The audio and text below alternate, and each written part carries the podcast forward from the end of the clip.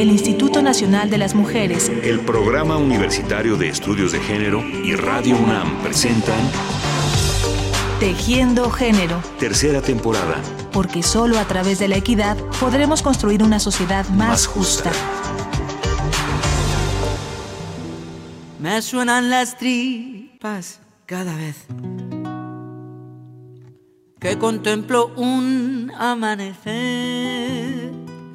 Me recuerda la tortilla a un helado de vainilla, papas fritas, canapés. La comida ya no es placentera, ya no es ese momento de compartir, ya no estamos buscando sentirnos bien. Comemos para quitarnos el hambre. Y esto es peligrosísimo, porque dejamos de hacer estas, estas elecciones afectivas, emocionales, que nos conectan con los demás, que nos conectan con el entorno, con lo que comíamos de niños o, con, lo que, o con lo que quisiéramos darle a los nuestros. Me suenan las tripas cada vez que veo la fotografía de un pastel deseo todo lo que pueda meterme en el cuerpo. Tengo un hueco donde tú tienes la nuez. ¿Qué comemos y cómo lo comemos? ¿Cómo nos sentimos con lo que comemos? ¿Qué o quiénes deciden nuestra forma de comer? ¿Somos dueños, dueñas de nuestras decisiones en torno a la comida? ¿Por qué los temas de alimentación afectan de manera especial a las mujeres? Mi nombre es Luz América Alvarado, eh, me dedico a escribir, me dedico también a editar eh, sitios y revistas acerca de la, bueno, que hablan, tocan el tema de la alimentación y también eh, tuve durante algún tiempo un, blog acerca de cuestiones de género también y, casi siempre trabajo con, con, estos dos temas, ¿no? El género y la alimentación de una u otra manera siempre terminan por vincularse en mi vida.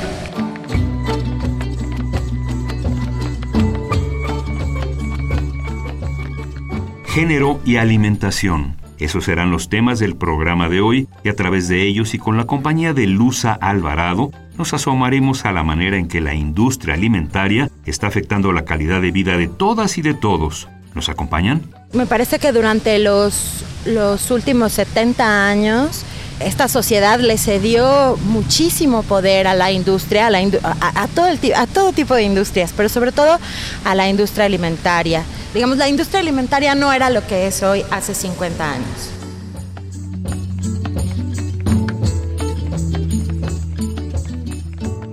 Esta industria no es una nube que vive por sí sola, no es rosa y no es benigna. No hay que olvidar que la, que la industria actual, la industria alimentaria actual, nació en un marco, o sea, nació en el marco de una de una economía globalizada, una economía de explotación, en el marco del patriarcado.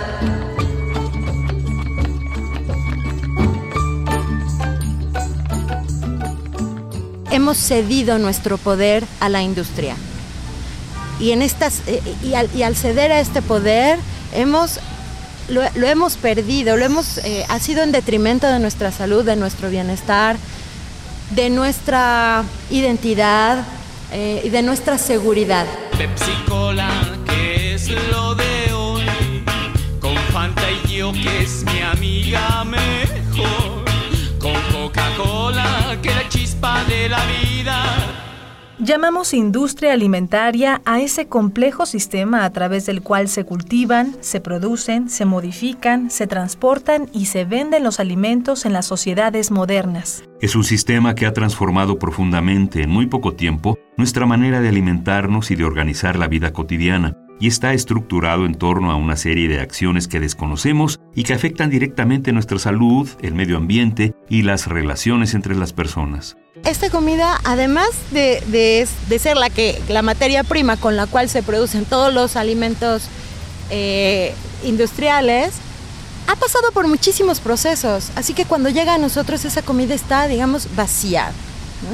Y ese vacío nuestro cuerpo lo percibe, porque las moléculas están incompletas, eh, aunque han sido adicionados con vitaminas, minerales y hierro y calcio y quién sabe qué todos son sintéticos y a nuestro cuerpo, a nuestro cuerpo le toma mucho tiempo y mucha energía traducir eh, esas moléculas para poder asimilarlas.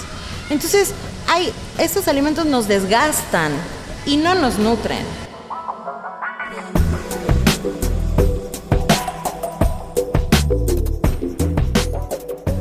El tipo de fruta y de verdura que llega a nosotros, sobre todo la que compramos en el supermercado, tiene, o sea, ha pasado por muchísimos procesos de los cuales nosotros ni cuenta nos damos.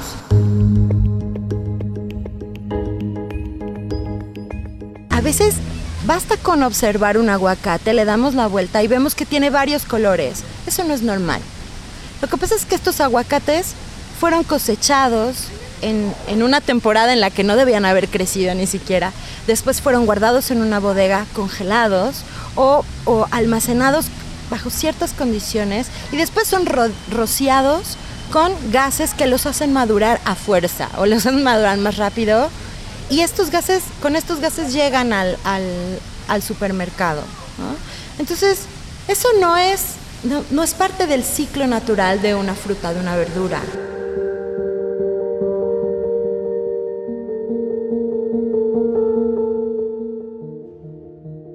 Los mecanismos de la industria alimentaria nos afectan a todas y a todos, pero hay algunos aspectos que deterioran de manera muy notable la calidad de vida y la autoestima de las mujeres. El problema con la industria alimentaria afecta a las mujeres desde varios flancos.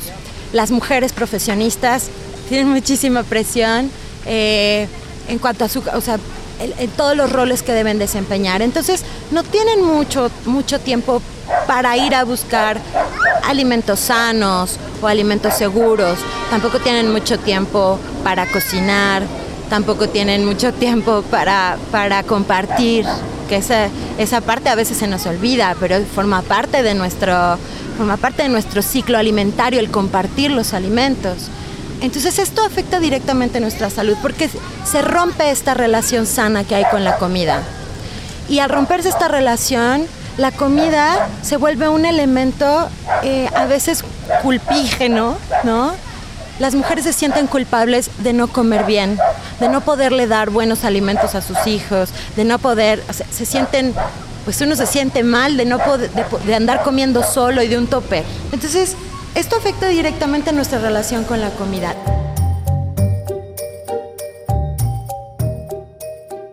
Hay mucha presión por la imagen de la mujer. ¿Cómo te, cómo, ¿Cuál es esta imagen de la mujer eh, exitosa? Todo esto entre, entre comillas. Eh, una mujer exitosa, además de ser la super ama de casa, ¿no? Además es, eh, tiene un puestazo o, o, es exitosa en su trabajo y además eh, es delgada, ¿no? Usualmente el modelo es delgado. Entonces, bueno, pero sinceramente, si nosotros comemos todos los días en la calle y comemos la comida que viene de un paquete, no hay manera de ser delgada. No hay manera de ser sana, no hay manera de estar contenta y tampoco hay manera de ser exitoso. O, de, o a lo mejor eres exitosa, pero no te vas a sentir nunca exitosa porque esa comida es miserable.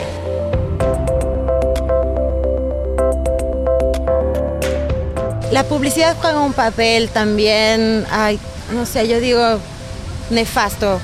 Disfrutar de una porción extra de comida se vende en la publicidad como si fuera un pecado, como si fuera un lujo, un antojo, una travesura. Pero Dios mío, ¿en qué mundo vivimos? Yo digo, porque uno está celebrando la vida, o sea, porque para, o sea, si uno se va a dar este antojo, se va a dar esto, es, por, es porque ni siquiera hay esta cuestión como, ay, es porque se lo merece. No, no tiene que ver con el merecimiento. Es porque a uno le gusta y porque, se, porque está compartiendo, ¿sabes? Y porque está contento o porque, simplemente porque sabe rico, ¿sabes? Toronja, yogur, pide por la mañana tomate y lechuga con pan integral, pechuga de pollo para la comida, café sin azúcar para merendar. Ahora es normal que las mujeres estén a dieta. De hecho, cuando tú dices, yo no hago dietas porque me estreso, porque me dan angustia, porque no lo necesito, por lo que sea, la gente te mira raro. Como si hacer dieta fuera lo políticamente correcto o lo deseable. Cuando no, no, no es así. Uno no tendría por qué vivir a dieta.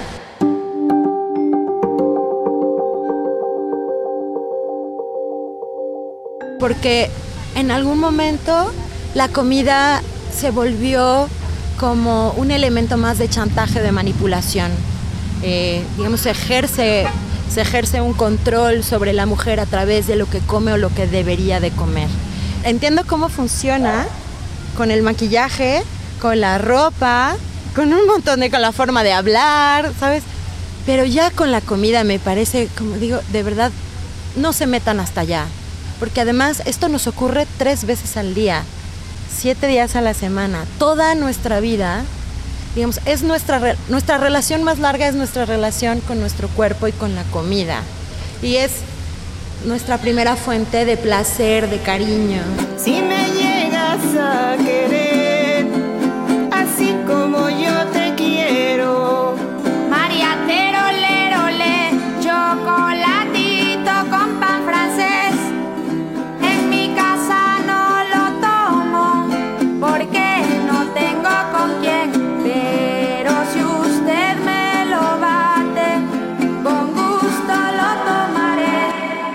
Recientemente se ajustó en México la reglamentación de los horarios televisivos para niños y niñas, y a través de esto, las grandes televisoras lograron evadir una vez más la responsabilidad de limitar la publicidad de comida chatarra en los horarios de mayor audiencia infantil.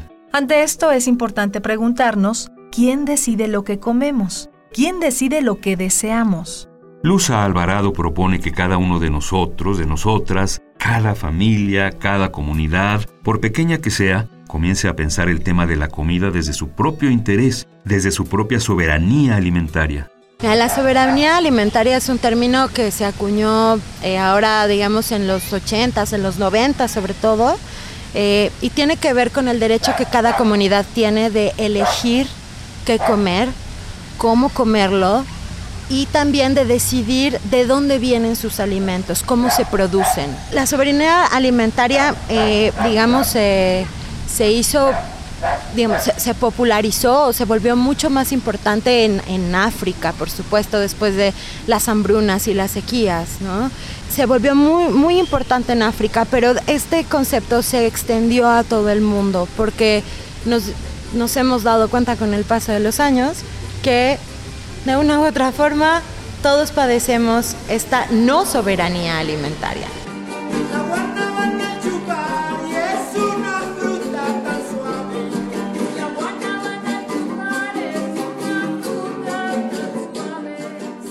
Y yo creo que en, este momento la soberanía alimentaria es, es algo que eh, podemos, es un concepto que podemos introducir en nuestro día a día, sin ningún problema. Esto es informándonos. Recuperar el poder que tenemos como consumidores de elegir qué comemos, elegirlo conscientemente, con buena información, haciendo elecciones que tengan que ver más con nuestro bienestar que con nuestra comodidad. La soberanía alimentaria es una cuestión de comunidad, de generar redes en la comunidad, en tu propia comunidad, en tu comunidad inmediata.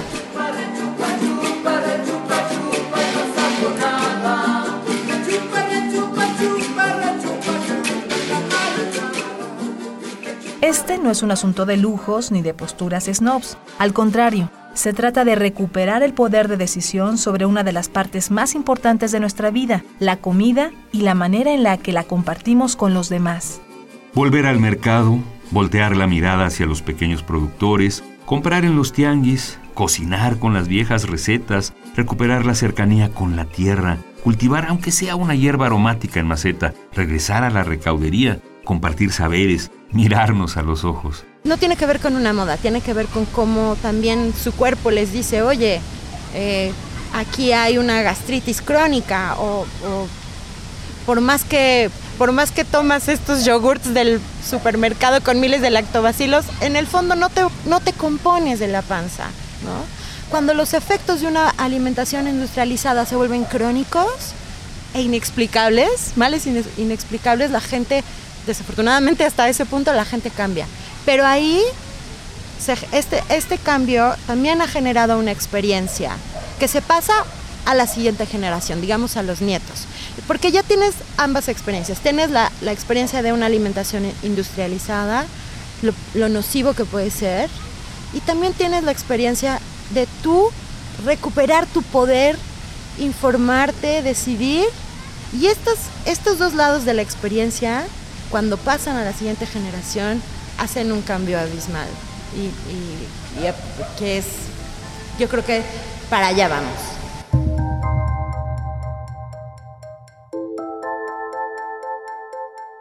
Son muchas las estrategias que se pueden usar, pero valdría la pena comenzar por la más elemental, recuperar el placer de comer. No hay otra cosa más en la que podamos confiar más que en nuestra percepción, nuestra intuición.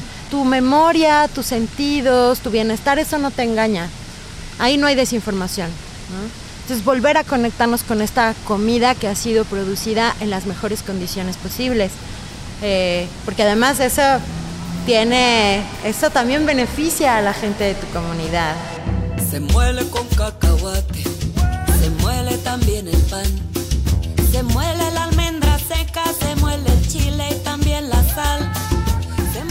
Por otro lado no tienen este elemento de la cercanía, que a lo mejor me voy a poner romántica, no sé, pero todos sabemos, todos, todos sabemos qué se siente comerse una tortilla hecha a mano. Y todos sabemos qué se siente comerse una tortilla que viene de un paquete. Hay muchas maneras de explicarlo, pero esa, eso que yo le llamo cercanía, ese toque de la mano, sí hace una diferencia abismal en nuestro bienestar, en, en- en- en- en sentirnos satisfechos. Y no me refiero solo a, quitarnos el, hambre, sino tener esta satisfacción de estar vivo, de poder compartir, como te decía, también de, sentir que toda esta energía que viene del alimento realmente ha sido aprovechada por nuestro cuerpo. Se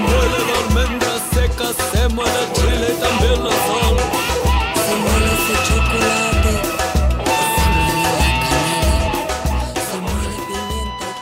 Muchos temas se nos quedan en el tintero. Seguridad alimentaria, deterioro ambiental, derecho de las mujeres a la tierra, lucha contra los cultivos transgénicos, porque todo eso repercute en nuestra mesa y en nuestra salud.